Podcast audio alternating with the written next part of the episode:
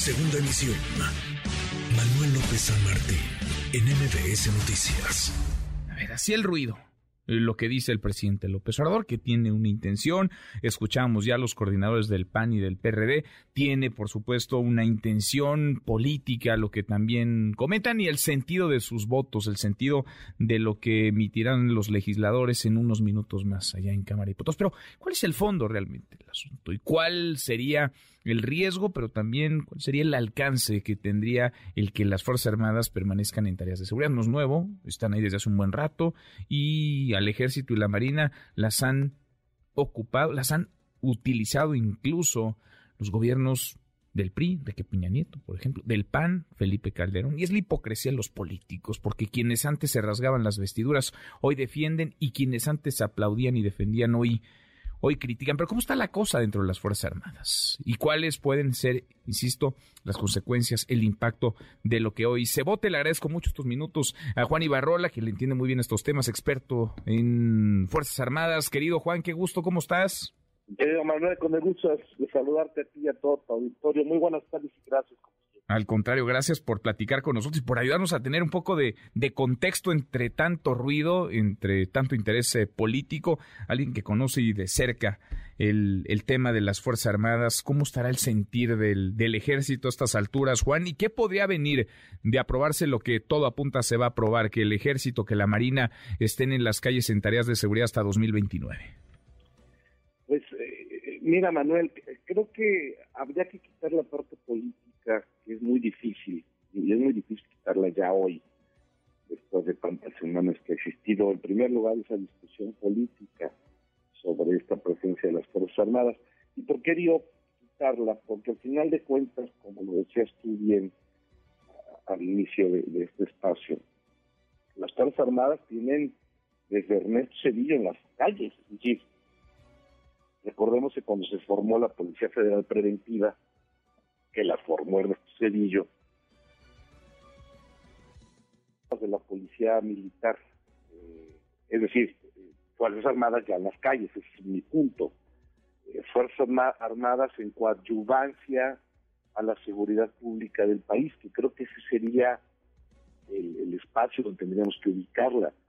En esa coadyuvancia a instituciones de seguridad pública, que después de 25 años, en vez de fortalecerse, se debilitaron, que después de todo este tiempo que ha pasado, insisto, desde el sexenio de, Ernesto Cedillo, pasando por el de Fox, el de Calderón, el de y lo que va de este, pues que se ha transferido una responsabilidad, Manuel, y, que se y que se pierde en el, en el espacio político porque se transfiere la responsabilidad a que las Fuerzas Armadas y hoy la Guardia Nacional lo solucionen.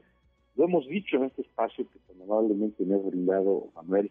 Esa no es la solución. Es decir, si no fortaleces policías municipales y estatales, si no fortaleces fiscalías estatales y Fiscalía General de la República, si, no, si fortaleces la persecución del delito en este país, pues los resultados van a ser desafortunadamente eh, malos.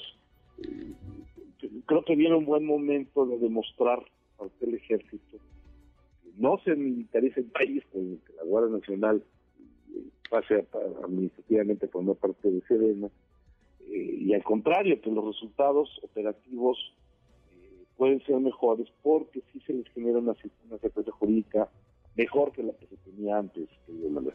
Sin duda. Ahora, ¿cómo te imaginas tú que conoces bien al ejército, a sus, a sus integrantes, no solamente a las cabezas, a los, a los generales, a quienes tienen muchos años, sino también abajo, a la, tropa? ¿Cómo andará el sentir de una institución, Juan, que ha sido muy, pues muy manoseada y muy señalada, incluso diría atacada desde las tribunas políticas, también desde los medios de comunicación, una institución que ha estado muy expuesta en, los últimos años.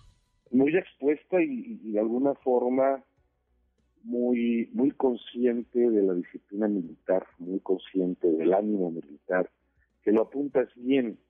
Eh, sí, lo digo a título personal, eh, por información que he recibido de varias partes dentro, por ejemplo, las tropas, la marinería, pues más que un descontento, una confusión, es decir, ¿qué va a suceder? Eh, un poco la, el sentir, insisto, de información que me llega, de comentarios que me llegan, eh, va más en función al futuro de las Fuerzas Armadas en México. Creo que el, discurso del, general secretario el día de ayer, con motivo de la celebración de, los niños héroes, eh, vino a poner ya las cosas más en claro, llamó mucho la atención que el presidente fue el único que no aplaudió el discurso del general, en el sentido de que, más que una afrenta, más que una amenaza, que sí muchos lo leyeron, creo que no, más bien va en función de que el ejército, la marina, la fuerza aérea, la Guardia Nacional, no, no se pueden fijar en partidos ni en ideologías, Manuel, y creo que esto poca gente lo analiza. Es decir, eh, en Guanajuato las Fuerzas Armadas están trabajando aún a pesar de que es un gobierno político. En, en, en Coahuila a pesar de que es un gobierno purista, ahí están las Fuerzas Armadas trabajando, es decir, no hay ideología, pero sí hay muchas voces que están eh, criticando, señalando, eh, responsabilizando al, ejército en este caso, de que quiere que la Guardia Nacional esté con ellos para ganar más poder. El poder ya lo tienen los militares, Manuel, y creo que esto hay que entenderlo, pero ¿qué poder tienen los militares? Un poder que nos ha servido, un poder que beneficia a la gente, un poder que beneficia al país, porque cuando ahorita que estamos en época de huracanes, cuando salen los soldados, los marinos a rescatar gente, pues nadie habla de la militarización de la protección civil. Cuando hay necesidad de una campaña de salud en ciertas poblaciones, nadie habla de la, de la militarización de la salud pública. Eh, lo mismo en reforestación, lo mismo en, educación, cuando se llevan, eh, se, le da seguridad a ciertas escuelas, a ciertos materiales educativos creo que ya es momento de cambiar el discurso. La seguridad no se puede politizar. Es cuando se debilita y hoy está muy debilitada. ¿Qué está haciendo el ejército? ¿Qué está haciendo la Armada? ¿Qué está haciendo la Fuerza Aérea, la Guardia Nacional? Pues darle fortaleza a eso. Ojalá que alguien lo vea, Martín.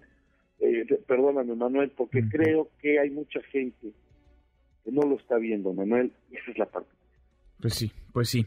Eh, y por eso insistí. Muy atacada a veces, eh, muchas veces diría la mayoría de las veces injusta, injustamente, que no tiene nivel ni en el entierro, los, los mandaron, los sacaron, una legislación que no estaba adaptada para las Fuerzas Armadas y en el camino se fue parchando y también hay que decirlo, ¿eh? si se necesita al ejército y a la marina es porque gobernadores y alcaldes han dejado de hacer lo que tendrían que hacer con sus policías estatales y, y municipales. Juan, siempre es un gusto escucharte, gracias como siempre. Al contrario, querido Manuel, un saludo para ti. Gracias siempre por el espacio que tan amablemente me brindas. Al contrario, gracias a ti. Muy buenas tardes. Noticias.